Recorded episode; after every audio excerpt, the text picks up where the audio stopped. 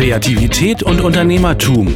Der Bertelsmann Business Podcast mit Isabel Körner. Ganz herzlich willkommen zu einer neuen Folge des Podcasts Kreativität und Unternehmertum. Ich bin Isabel Körner und normalerweise bei NTV an Air. In dieser Podcast-Reihe spreche ich mit interessanten Persönlichkeiten aus der Bertelsmann-Welt. Es geht um Kreativität, es geht um Unternehmertum und es geht auch um Persönliches. Heute spreche ich mit Annabelle Long. Sie ist CEO des Corporate Center von Bertelsmann in China, Managing Partner bei Bertelsmann Asia Investments und auch Mitglied des Bertelsmann Group Management Committees. Sie erzählt uns, wie die strengen Vorgaben ihres Vaters ihre Karriere geprägt haben, wie sie interessante Unternehmen für Investitionen findet und welche Aufstiegsmöglichkeiten Möglichkeiten Frauen in China haben. Wir haben dieses Interview auf Englisch geführt. Viel Spaß beim Hören. Annabelle, it's lovely to have you here today. And you brought us a picture showing how you practice calligraphy. What does calligraphy mean to you? It's a zen. It's my daily meditation. Whenever I have time, you saw the picture was actually from my office. I was not really good in handwriting. I feel really jealous when I see all my colleagues taking beautiful notes. Uh, you know, Chinese are really big on calligraphy. This is a tradition and this is a really elegant art. I just feel this is a little challenge for myself. Then I picked up as a hobby in recent years. I used a tiny bit of time in my office. Sometimes I just go there to do maybe for even five minutes. That's really great way of me really approaching my own inner peace. And you know, calligraphy can be really boring. But on the other hand, it's art. So for me, this is really an inspiration to see how tiny steps, how disciplined approach, how attention to details can gradually build up your creativity and your inner self.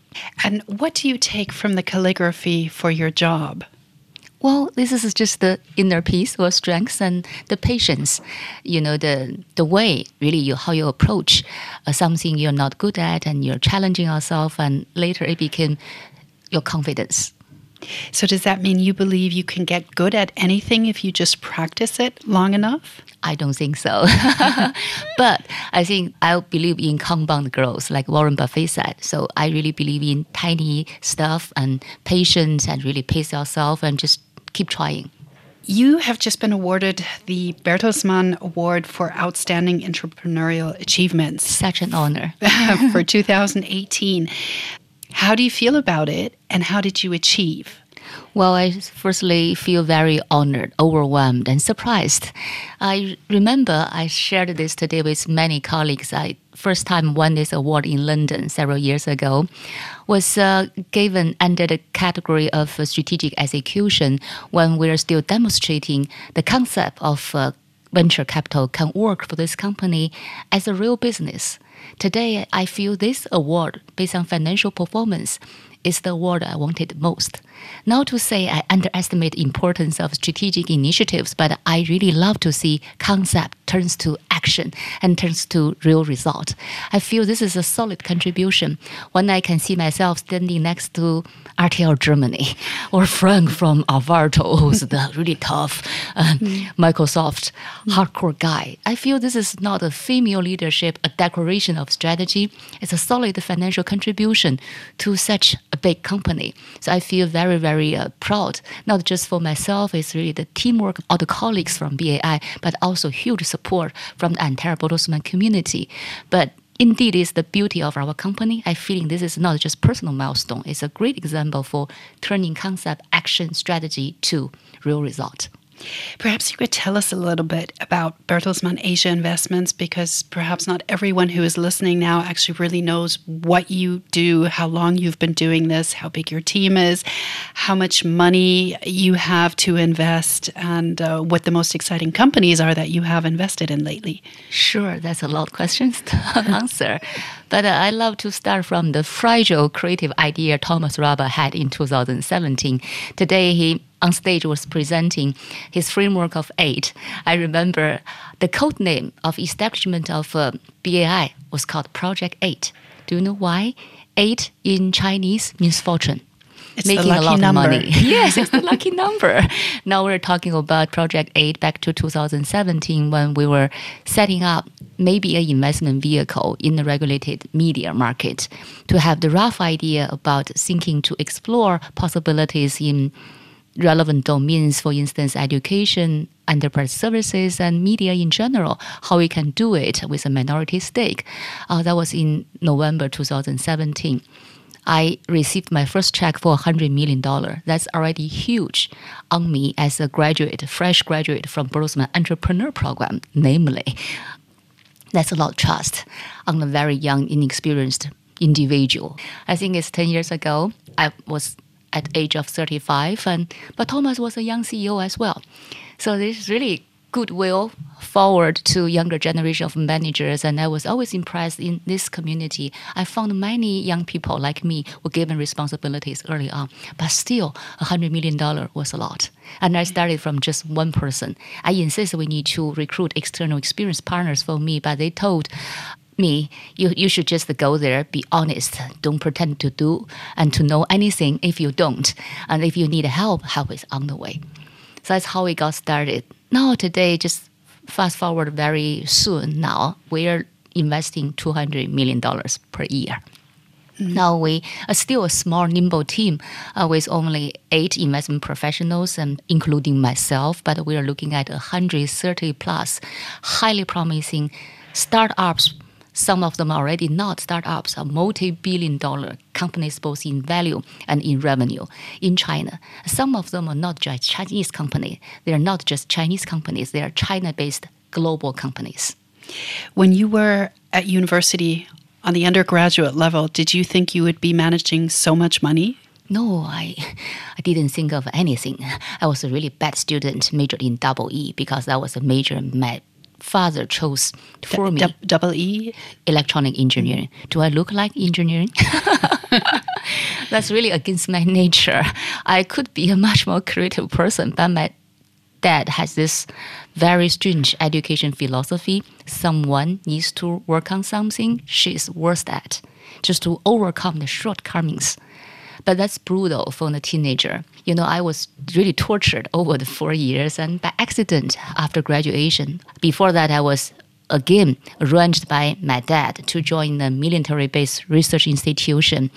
My first job was the project was to design part of the design of a radar to attack Taiwan. So I didn't enjoy it. I couldn't do it. I had no capability or interest. So I really asked my mom to make a lot of effort. Back then, uh, still only state-owned companies can be the option. So I moved to actually a TV broadcasting network Yeah. by accident because they had no position for technician. Then they had to accept me uh, to arrange my uh, career. So they said, "You have a interesting, beautiful voice, and you speak perfect Mandarin. Do you want to be a host?" That's how I started. But did you enjoy being a host? Sort of. I learned a lot of things, but I, I really always wanted to be regarded as really hardcore, solid, mm-hmm. serious. But I was a TV host and producer for my own show before mm-hmm. going to B school for six years. That experience really prepared me for asking and listening good questions. And it is already an amazing career. Ah. And, and, and then you went on to choose another career. Mm-hmm. What triggered this decision? Well, it's actually not by design. I was not as driven, as aggressive, as well planned as many people would guess. Actually, I went to Stanford uh, Graduate School of Business simply because that was the hardest to get in. I'm competitive and we're Chinese. We're brand cautious. we like beautiful shoes. We want to go into the most competitive school. So that's my story. And I met a company called Bertelsmann through their on-campus recruiting process. How boring can be that be? So I really wanted to pursue a mainstream MBA job. So I applied also to all the investment banks and consulting firms, and I was really good at exams, be it any format. I got into all of them. But finally, here comes an interesting company called Bertelsmann. The HR people will ask you very strange questions, including where do you see the end of the universe? Then What do you say to that? I'm Chinese. I figured it out. It's in my heart. so that's my part of creativity. But indeed, it was the people I met through the uh, recruiting process really impressed me. Many of them spent very long time in one company for over 20 years. Apparently, they had many other options, but they chose to stay. So I became rather curious about what kind of opportunities I could have in this company. In the end, I turned down other offers and decided to join Bertelsmann in New York in 2005. Starting as a management trainee, is the program called Bertelsmann Entrepreneur Program. literally. Now, I was wondering when you mentioned that you did not enjoy your undergraduate program, I hated it, and the things you did afterwards. Where did you take the resilience to put yourself through this? I don't know. I think passion is important, but passion is not everything. You really have to have the devotion to uh, certain things you believe is going to make a long time impact. That's truly important to yourself, and you have to be patient. Sometimes you just need to step back a little bit. Sometimes you just need to be there, uh, go slow, but go tiny steps every day. Keep building on that, like what I said in my calligraphy practice. I think that's more of my personality. Mm. I remember I was not the most brilliant entrepreneur in the program when I got started. I have really brilliant fellow participants who actually can speak both fluent German and really know the multiple cultures inside this family very well. And they started uh, with much fancier projects, versus I was given the first task, really man- managing very very silo, small remote joint venture under Fremantle Media in New York for very detailed sales oriented activities, including keeping account receivable. Do you ever look back and think my father was right? Because we now live in this era in which business is driven so much by technology and data and new technological developments that it all seems to fit so perfectly for you. You are so sharp. I really feel so thankful to my father that given his uh, strange way of uh, really educate me, but the result was uh, great. I became a much balanced personality. Otherwise, I can be rather poetic, very fragile, sensitive, subjective, you know, maybe doing creative work. But now I really feel I'm not losing that part. That's really myself, but the uh, the training as an engineer really grant me the logical thinking, the really you know, admire to science and technology and sensitivity to trend. And, you know, as a Chinese, good at numbers, that's very helpful for investments as well. So in the end, it's all coming, not by plan, but rather balanced um, foundation for me to keep learning. So as an entrepreneur now within a big corporation, how do you spot the investments that are promising? We are living in the islands of autonomy. As uh, Thomas said, he really empowered the local team. I told you uh, I was really a very green little young girl in terms of career to start this fund, and we were given very simple guidelines, and we need to be really honest to really find the next promising company that's really leading the trend, that's really being the market leader, that's really making a long-term impact through technology and through consumer behavior changing momentums. So just very simple guidelines, and so you really need to um, form your own creative ways of spotting uh, the interesting companies through networks. We became actually rather mainstream VC players in first league in China because we were not given any corporate preference this is really something strategically relevant to Bertelsmann. We were given the freedom to think what's hot for next generation, what's important for the rising society of China, what's going to be the future.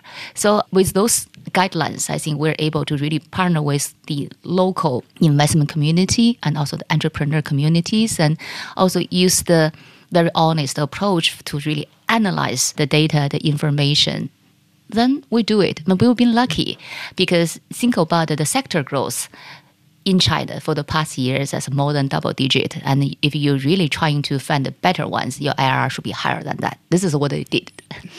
So, what are the questions you like to ask the entrepreneurs that want your money? Many.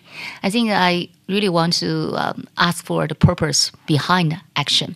What kind of uh, same thing, social impact they want to make through their commercial operation. Many times I see, I feel this is not something just pretend to be elegant. It's really important if you do have an intrinsic interest, believing in the good value for good people in the mass space. You must be heading towards a very profitable possibly business model in future. If you don't have that as a starting point, is just want to arbitrage on certain interesting momentum, the business cannot sustain. What are the, the investments or the companies that have most fascinated you lately or this year? I gave several examples already over there, and I think the politically correct answer is always next one. because you don't want to favor one over the other, okay? Exactly, I because I have 130 babies. Yeah. I don't want to say some of them are more mm. outstanding than the others. I would say they're all on their journey. It's a multi-speed development, but I do see a lot of potentials in the companies, and we have proven records for taking 10 companies to be listed in the States. And we have 20 companies exceeded $10 billion valuation. And all of our companies are less than 10 years old. And how often do you let go of a company? Very often. We actually kill most of the deals because um, entrepreneurship is not a fantasy. It's really hard in execution, in hard, hard in persistence, and in 90% of the cases, we review business plans and we met with entrepreneurs and after due diligence it's really difficult for us to kill most of the deals and we do see a lot of sparks but uh, if we see a team, it's really a team, not just idea or one brilliant entrepreneur, and they have the potential already built upon quite a logical concept that already eliminated 95% of the deals we saw. How do you perceive the differences between entrepreneurship in Asia, or in China, and in Europe? Oh, I would say, in general, Asia they have much more uh, developing country, so the mega trend is really supporting the rather entrepreneurial activities. In Europe, I don't see people are lacking of ambition or creativity, but uh, the very established environment provide people too much safety and security. Sometimes it's not because you don't want to strive; it's just you have too higher cost to really evaluate. It makes things maybe slow, but uh, I don't think entrepreneurship will different by region, by culture, by age group. It's really a small group of chosen people. They decided to take things to next level and they can make it happen. So you said at the beginning that you didn't imagine to be an entrepreneur when you were in your undergraduate program. How did it feel growing into being an entrepreneur and what was the most important advice you got? Well, this is a self-discovery process. It's amazing. Now I feel why I enjoy this job so much because I finally figured, given by the opportunity from Bertelsmann, I am myself an entrepreneur at heart. That's why I can resonate into those entrepreneurs. That's why I really enjoy meeting with them and supporting them, empowering them. This is something already hugely rewarding. And do you see differences in the creativity within the entrepreneurial aspect between Europe and between Asia? Yeah, technically speaking, I think yes. Um, between Europe and Asia, I think Asia is really creativity focusing on application level. We have big enough market, we have big enough population, and commercialization, monetization always come rather faster. In Europe and in US, you'll see a lot more effort going to fundamental technology and really infrastructure reorganization. And actually, Europe is really advanced uh, because you have very solid foundation in machine learning and AI, given the automation of the industry. So you will possibly have a leapfrogging chance uh, for the so-called first industrial revolution. But I would say the difference between the two continents is also, I think, it's not uh, to criticize my Chinese environment, given we're growing so fast, so well. There are certain arrogance developed already for younger generation entrepreneurs. They haven't seen the downtime. They haven't met enough challenges and growth covers everything. They became too arrogant too early to me. Versus I was always impressed by uh, many of the uh, European, especially in Germany, I see the entrepreneurs, I see the professionals, they're just thinking really deep and hard reflection, thinking about what we can catch up and start the process of already self examination and self reflection.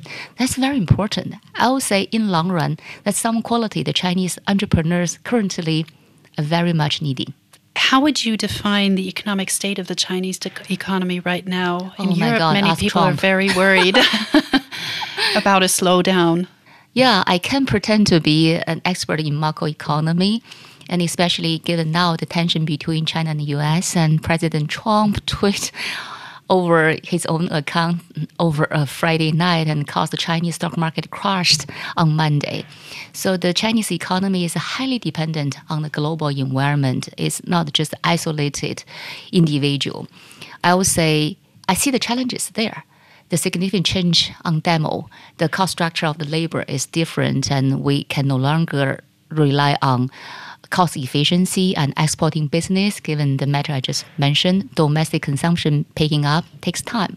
But if I still have one strong reason to believe China is going to be looking at a new normal, maybe 5 to 6% annual GDP growth, which we should accept. And I think on such a big basis is already big enough, it's because continuous urbanization. You know both worlds. You know the US world, you know the Chinese world. And with regards to technology, which environment currently would you describe as the more dynamic one? Those are highly dynamic. Mm. I think we shouldn't exclude Europe. Blockchain mm. is such a popular topic here. I will say technology will be coming from anywhere from the world. The next block you can never see now. I think if you talk about the dynamic in both markets and China US, I would say there are really two engines dri- driving the software, hardware combined innovation going forward. That's something I feel really powerful and important. It's a major change. It used to be Silicon Valley only, uh, software driven man side. But given China has built rather sophisticated, not just labor intense, but high tech driven manufacturing base. So many of the hardware invention and production at different levels actually coming from China and cannot be duplicated overseas uh, overnight. So I think that's why I see the, the two engines in due course driving innovation going forward is something interesting to observe. So, which innovation from China will have a huge impact on us? Which especially on AI, I would say, especially on consumer facing AI applications, given Number one, the population is huge, and you know the robustness of any model built on AI depends on the volume of the data. And secondly, given the consumer behavior, Chinese people are the least sensitive. Sorry to say this, but to least sensitive to privacy. So they are not in the wrong way because they're surrendering themselves in their resignation to trade off their privacy for convenience in terms of services. They feel this is no way to avoid this. Like 200 years ago, people worried about electricity is going to kill you. I think this is their attitude to data today. Um, so I would say there will be major breakthroughs from the Chinese company on consumer-facing AI applications. Mm. Do you personally have a red line when it comes to personal data? So where do you set the stop sign and say this is data I do not want to share? Yeah, I do. My private personal life, and there are certain things I really want to leave it to, to myself. But I just don't know how much AI already knows about me. Yeah. yeah. How is technology changing the approach to creativity? I think technology is really creating a new environment, bringing so many new tools to make the creative process more fun. But I would uh, really be cautious about overemphasize on technology because I can give examples of um, companies listen too much to data. So they actually lose the surprising part of uh, leading consumer behavior instead of uh, pleasing them, because people many times don't know. We always takes one of two crazy artists to create the next generation of uh, avant-garde, for instance, to really give people something they don't know what to expect. Otherwise, we will be always pleasing and we, we're just going to lose the core of creativity. You mentioned something coming back to the impact Chinese companies could have on the business environment, not just in China, but also in Europe or the US. You mentioned today that tech giants from China are also coming into the Bertelsmann world. Mm-hmm. What exactly do you see, and what does this change? I think this is a real trend is becoming true. Like the example I gave today, ByteDance is just one of the examples. To me, this is more opportunity than challenge. For Bertelsmann, if we already have this open attitude to partner with technology providers, I wouldn't brag about today our technologies can be anywhere close to Apple, Google, or Facebook, then there's an opportunity we can focus on our core. If the Chinese companies are building a global presence, we can be the ideal partner for ByteDance, for Alibaba, for Tencent. Why don't we just uh, take complementary approach, then bring something highly valuable on the table? I would say this is such an exciting opportunity for us from investment perspective as well. And when you talk about the investment perspective, is there something you would not invest into? Many. with your fund? Many. I think we have very um, clear fundamental principles. We really want to put it simple, um, do investments only in the hope of supporting exponential growth into companies that bring real value to human beings. We do not really want to tag on something that's, for instance, ethically unacceptable or just like highly polluting to the environment, or we just feel that's against freedom of speech. Mm. So sustainability plays a big role for you now? Very important. As I mentioned, it's not being naive or elegant. It's because only sustainable business can be real, powerful, lasting business. And what would you consider to be unethical? Maybe like dishonesty, or you really uh, arbitrage on people's privacy they don't want to trade, mm. or fake news, or really um, spreading the, the, the, the wrong values. So you would pull away from a deal with a company that perhaps uses too much personal data, in your opinion? Yes, I'll be cautious. Even in China, many people do have the sense of awareness, Where the governance of the company has a problem. The entrepreneur self doesn't really have intrinsic ethic value. He's there for money making, not for long term. He's involved in financial accounting creativity, I mean scandals, or is not considering the employee benefits. Hmm. You have been described as one of the most influential investors in China. That's not true. oh, you're so humble. How hard is it to get to the top in China as a woman? Yeah, on this, I want to promote China a little bit mm-hmm. for being the most female friendly working environment. Really? Yes, surprisingly, huh? Yeah. But I have this well polished, developed theory I share with many people. Given that I think after the revolution in 1949, Chairman Mao actually forced everybody to work by lowering the wage of a family to so low. So both couples had to work. After several decades, now it's becoming a very established social norm for the female also to provide financial contribution to the family. There are very few housewives in China. So you'll be surprised to see only in very recent years, very rich families will see housewife. All the other females are working, and the percentage of uh, female workers, percentage of female professionals, and as a gradual process, female managers, female executives, China, guess what, are the highest in the world. So because of this, this is a well adopted social culture there that's already accepted norm. Secondly, given urbanization really have a lot of immigrants coming to the city.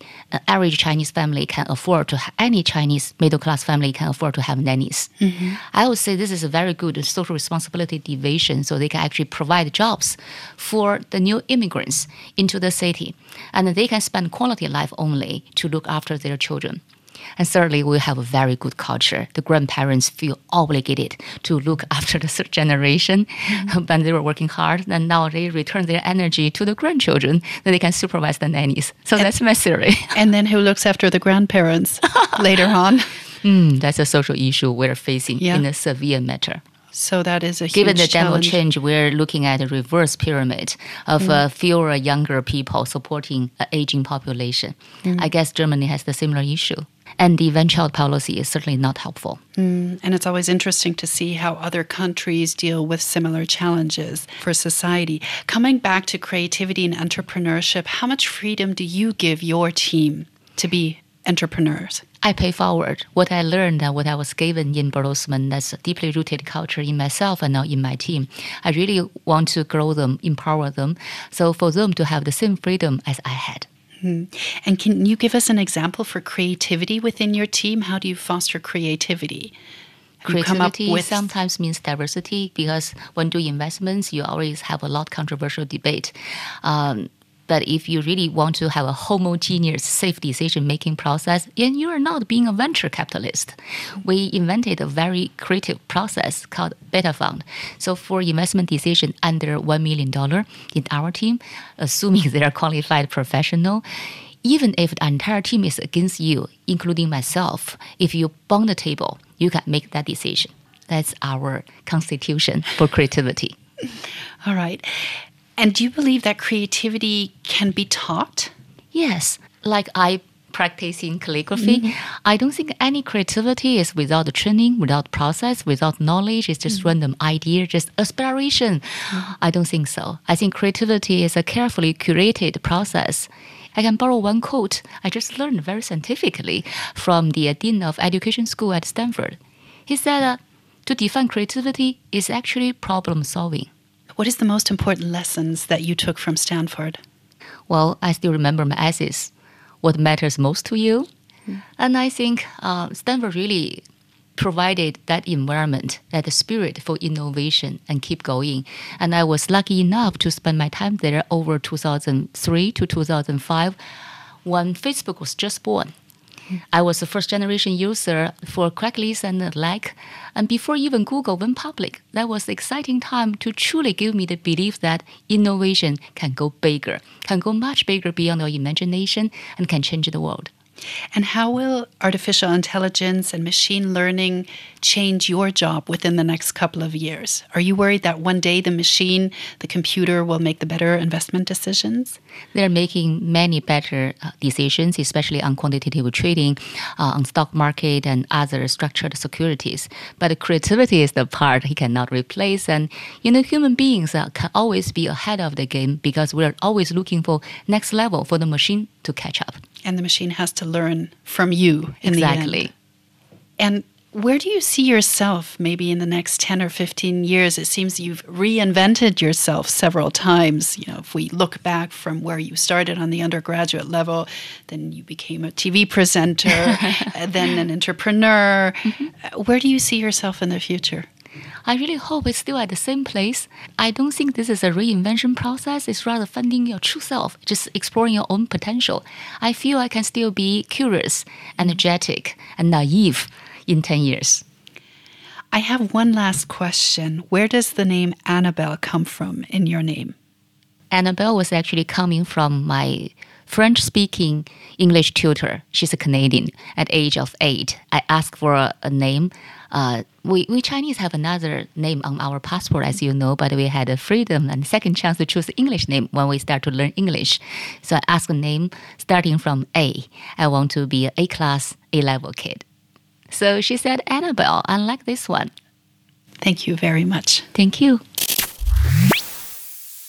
Und mit diesem Gespräch verabschieden wir uns in die Sommerpause. Im September geht es weiter mit neuen Folgen und wir freuen uns, wenn Sie dann auch wieder dabei sind. Wir wünschen allen einen ganz wunderbaren Sommer und hoffentlich bis bald. Kreativität und Unternehmertum. Der Bertelsmann Business Podcast mit Isabel Körner. Alle zwei Wochen neu auf bertelsmann.de und Audio Now.